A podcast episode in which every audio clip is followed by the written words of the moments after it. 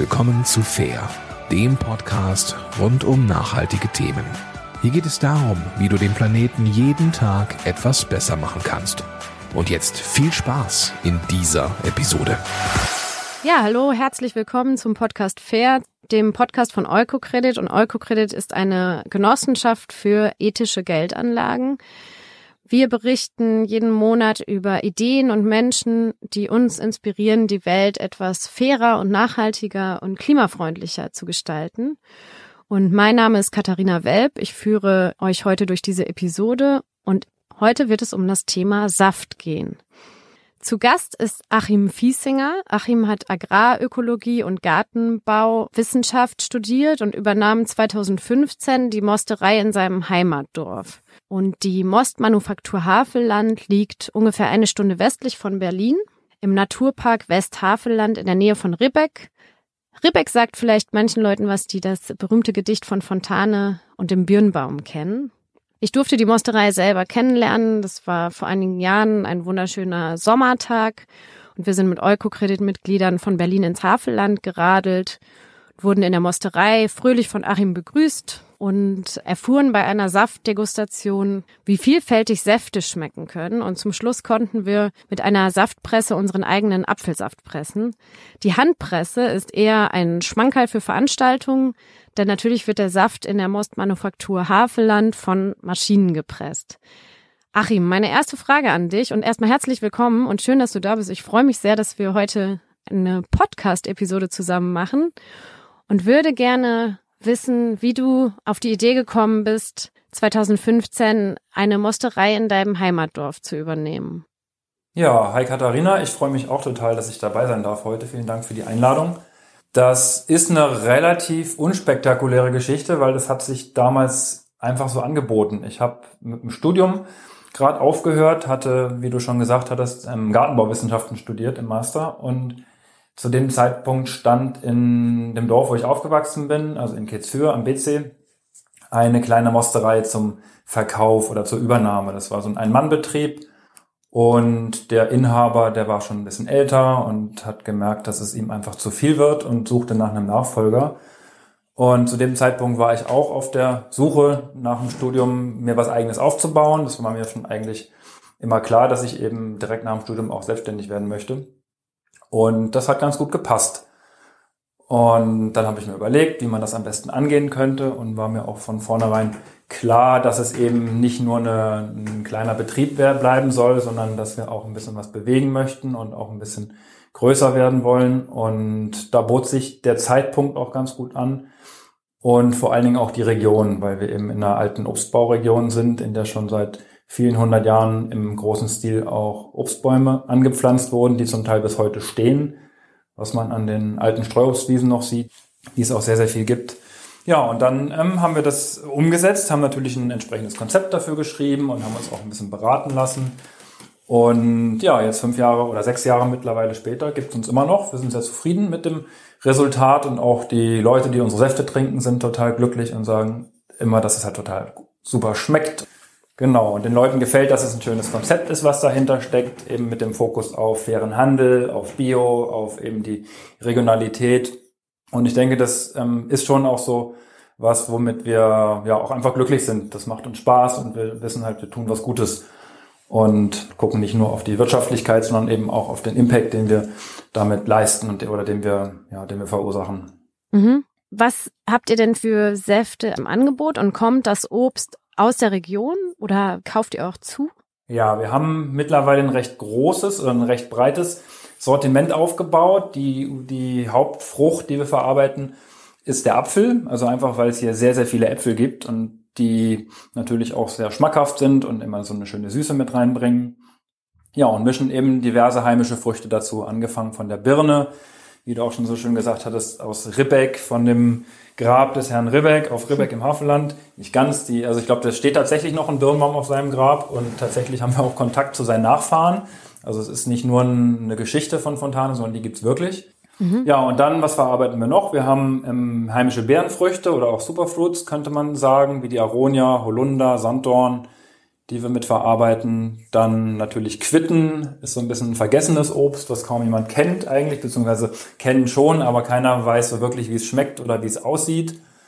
Und dann ein bisschen Gemüse. Wir verarbeiten Möhren, rote Beete, Sellerie auch zu Saft. Und haben so eine kleinere, kleineren Bereich auch, wo wir eben Säft oder Früchte zukaufen, die nicht hier heimisch sind. Wie zum Beispiel fair gehandelte Mango, die beziehen wir aus Indien. Fair gehandelte Maracuja, die wir von den Philippinen beziehen. Ingwer aus Thailand. Und das sind dann nur Projekte, wo wir halt wissen, wer dahinter steckt, also welche Firma oder welche, welche Kooperative die anbaut und eben dass wir dann auch darauf achten, dass es natürlich ähm, Fairtrade ist als Minimum und eben obendrauf dann noch mit einem Biosiegel versehen, dass wir halt wirklich auch genau nachvollziehen können, was dahinter steckt, hinter so einem Projekt. Genau, aber der Fokus ist die Regionalität eigentlich. Ihr sitzt ja ganz idyllisch in Ketzür in Brandenburg. Wohin vertreibt ihr die Säfte? Wir haben, also neben natürlich dem Bezug der Rohstoffe, haben wir auch den, den Absatz eigentlich nur hier in der Region, was uns auch total wichtig ist wegen dem Transport, den man ja nicht jetzt irgendwie überstrapazieren muss. Und vertreiben die Säfte hier in der Region bis nach Berlin eigentlich. Also das sind so 50 Kilometer Umkreis in unserem Betrieb, die wir aktiv halt auch ja, überall beliefern. Also angefangen von kleineren Bioläden, über Regionalläden, die es in größerer Anzahl mittlerweile gibt, über den normalen Einzelhandel und natürlich auch die Gastronomie, wo jetzt leider während Corona nicht viel läuft. Aber normalerweise findet man uns eben auch in vielen Restaurants, in Hotels, in Cafés und so weiter. Überall, wo die Leute halt gerne mal einen guten Saft trinken. Und wenn ich jetzt einkaufen gehe im Supermarkt, wonach muss ich dann suchen? Du musst einfach nach, also nach Säften gucken, die auf den Namen Mostmanufaktur hören.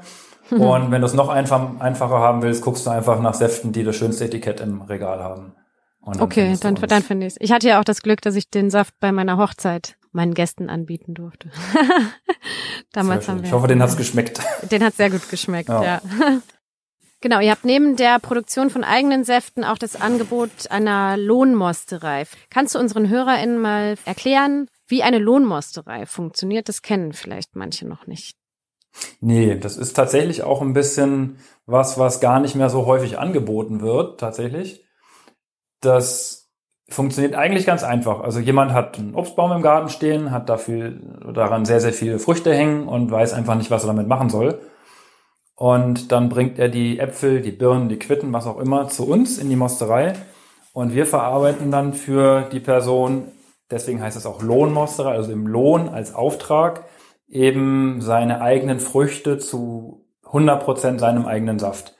Das heißt, wenn ich eben im Garten ein paar Äpfel habe, habe ungefähr 100 Kilo, sage ich mir mal jetzt an meinem Baum hängen, bringe ich die in die Mosterei und kriege daraus 60 bis 70 Liter Apfelsaft aus genau den Äpfeln, die ich angeliefert habe. Mhm. Und das ist tatsächlich was, was sehr selten ist mittlerweile, was sehr, sehr wenig Betriebe noch machen und was aber eigentlich von der Grundidee her sehr schön ist, weil ich dafür auch sorge, oder damit eben dafür sorge, dass die Äpfel nicht schlecht werden, weil mit 100 Kilo Äpfeln kann eigentlich fast niemand was mit anfangen und die würde man dann einfach runterfallen lassen oder auf den Kompost schmeißen.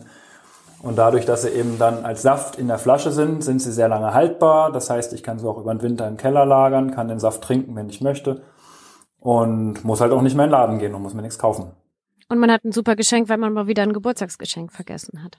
kann man den genau, eigenen Saft man hat ein Super Geschenk, kann da auch, ja, kann ein kleines Etikett draufmalen, wenn man möchte und kann halt auch sagen, das ist wirklich mein Saft, der ist aus meinem Garten, in meinem Garten gewachsen. So, und das kommt auch ganz gut an. Also es gefällt vielen Leuten sehr gut. Du hast erwähnt, dass es in eurer Region, also in der Region des Westhavellandes, ganz viele Streuobstwiesen gibt. Und das ist ja die traditionelle Form des Obstbaus. Und ganz wichtig für unsere Umwelt, weil dort eher Obstbäume unterschiedlichen Alters stehen, die eher hohe Stämme haben und unterschiedliche Arten und Sorten. Und das ist das Gegenteil vom äh, modernen Obstanbau mit Obstplantagen, wo eben niederstämmige Obstsorten stehen, die in Monokultur wachsen. Warum sind Streuobstwiesen so wichtig für unsere Umwelt? Und was haben alte Apfelsorten damit zu tun? Klar, auf Streuobstwiesen findet man in der Regel Apfelsorten, die jetzt nicht ähm, Züchtungsjahr 1989 sind oder sowas, sondern die sind meistens schon mehrere hundert Jahre alt von der, von der Sorte. Und Streuobstwiesen dienen vor allen Dingen auch der Erhaltung dieser Sorten, Weil im Erwerbsobstbau, wo auf hohe Erträge und hohe Akzeptanz der Sorten im Einzelhandel geachtet wird, da sind die nicht von Interesse. Also da gibt es sehr, sehr wenig Obstbauern, die eben wirklich bewusst alte Sorten anbauen. Und alt heißt dann halt mindestens irgendwie 100 Jahre oder 120 Jahre, sondern eben das, was heute, ich sag's mal immer so blöd es auch klingt, aber eben vom Markt gefordert wird. Also ein Apfel, der sehr gleichförmig ist, der eine gewisse Süße aufweist, der eine Schale hat, die nicht zu dick ist, wo man sozusagen ganz einfach reinbeißen kann, der aber trotzdem knackig ist, auch nach einem halben Jahr Lagerzeit. So, und das sind Anforderungen, die vor 100 Jahren noch gar nicht so wichtig waren. Da ging es um andere Sachen. Da ging es darum, dass der Baum sozusagen resistent ist, dass er eben auch ohne den großen Einsatz von Spritzmitteln und Kunstdünger, die es ja zu dem Zeitpunkt auch noch gar nicht so gab, eben hohe Erträge liefern konnte. Und darauf wird heute gar nicht mehr geachtet. So, da geht's eben nur noch um den Ertrag und um optische Schönheit. Und das ist eben bei den Streuobstwiesen nicht der Fall. Also Streuobstwiesen sind sozusagen äh, ja so ein bisschen auch so, so ein Gen-Datenbank, könnte man fast sagen, wo eben alte Sorten wachsen und auch bewusst vermehrt werden über Veredelungen oder auch irgendwie Neuanpflanzungen von Streuobstwiesen. Und das ist halt in dem Zusammenhang total wichtig. Und dann sind sie natürlich auch Biotope. Also Streuobstwiesen gerade größere Streuobstwiesen auch, wo dann vielleicht mal eine Schafsherde drauf kommt, die eben für die, ja, für das ähm, Kleinhalten des Unterwuchses zuständig sind. Die sind tatsächlich so ein kleines Biotop, auch inmitten von einer, sagen wir mal, relativ monokulturell geprägten Maislandschaft, wo dann mal eine Streuobstwiese drin ist. Was mich dabei nochmal interessiert, im Westhavelland müssen diese Streuobstwiesen geschützt werden. Also ähm, droht ihnen, dass sie für eine andere Nutzung vorgesehen, also dass das Land für eine andere Nutzung vorgesehen ähm, ist, oder werden die aktiv geschützt, um eben diesen Bestand an alten Obstbäumen zu erhalten?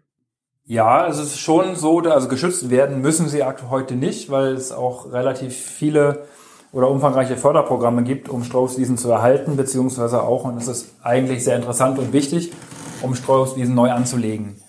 Mhm. Also gerade im, im Bereich der sogenannten ähm, Flächenausgleichsmaßnahmen, das heißt, irgendwo wird eine Straße gebaut oder ein Windpark oder irgendwas und wird Fläche versiegelt, müssen an einer anderen Stelle entsprechende Ausgleichsmaßnahmen angelegt werden. Und sehr häufig fällt die Entscheidung eben dann dahingehend, dass man sagt, okay, diese Ausgleichsmaßnahme wird jetzt zwei oder drei Hektar Streuobstwiese. Und ein ganz lustiges Beispiel dazu ist diese große und ja auch ein bisschen umstrittene Tesla-Fabrik, die gerade gebaut wird, mhm. wo eben 70 Hektar, glaube ich, abgeholzt und versiegelt werden. Und dementsprechend muss Tesla dafür sorgen, dass irgendwo anders in der Region, ich glaube, das Doppelte oder so an Fläche wieder aufgeforstet wird oder anderweitig ausgeglichen wird mit Maßnahmen wie zum Beispiel dem Anlegen von Streuobstwiesen.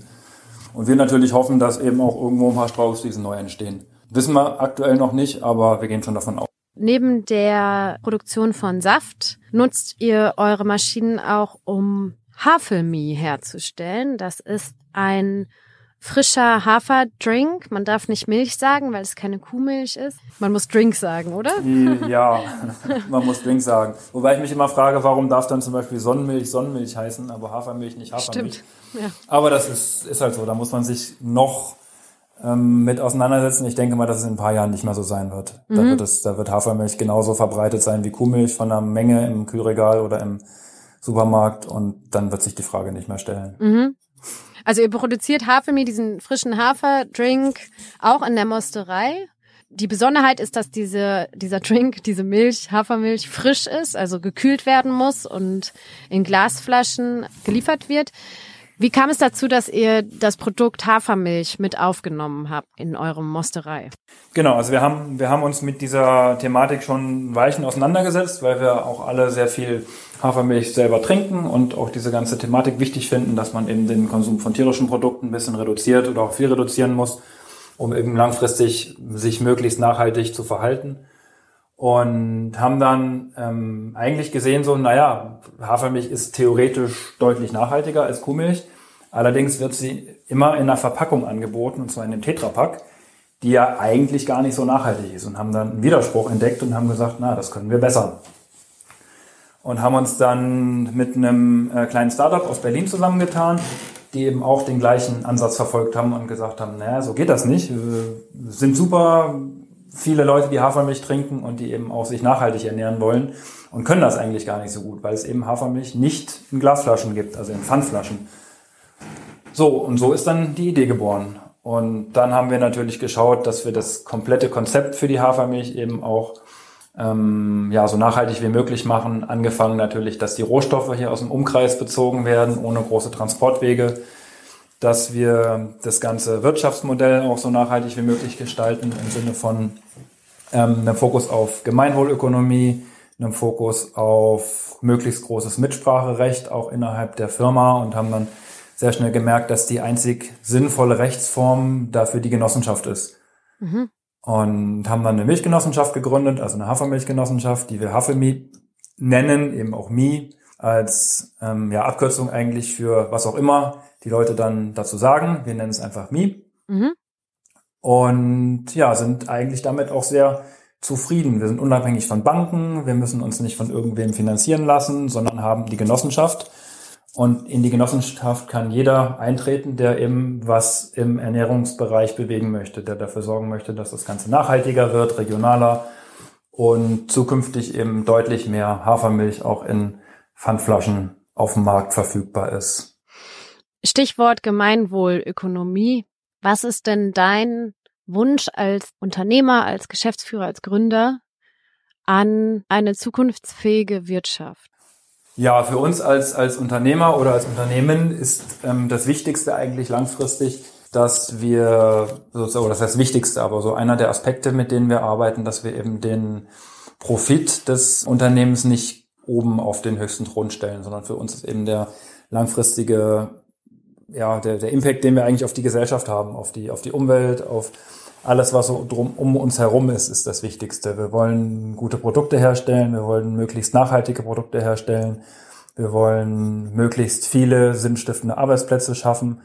So, und das ist für uns eigentlich somit die, ja, das, wonach wir im Unternehmen streben. Und da sind passende Prinzipien der Gemeinwohlökonomie sehr gut dazu.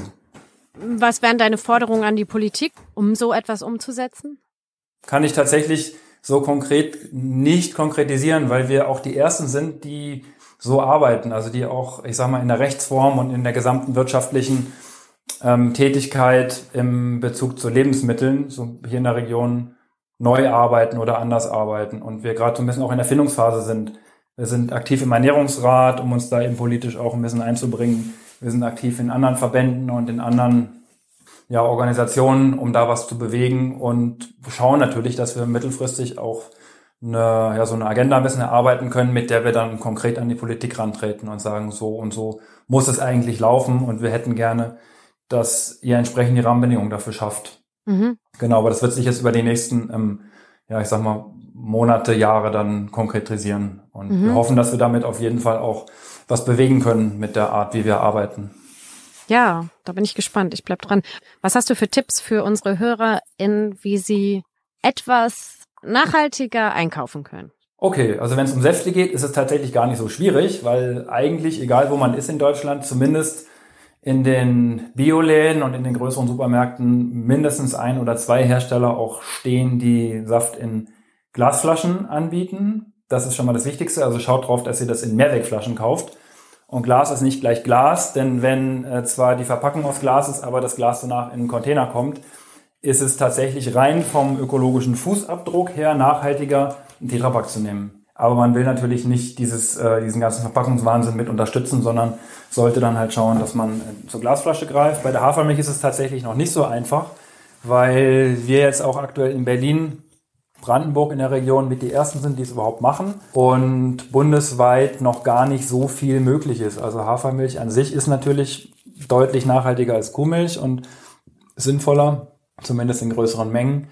Und da hat, da hat man eigentlich noch gar nicht so viel Auswahl. Also das wird sich jetzt in den nächsten Jahren dann auch erst entwickeln, gehe ich davon aus. Aber grundsätzlich natürlich so wenig Verpackung wie möglich. Also auch nicht nur jetzt bei Saft und Milch, sondern grundsätzlich. Und ja, schauen, dass es eben aus der Region kommt, dass es nicht so weit transportiert wurde und wenn doch, dass es eben dann möglichst fair, fair gehandelt ist mit einem Fairtrade-Siegel drauf oder einem Direct-Trade-Siegel oder irgendwas.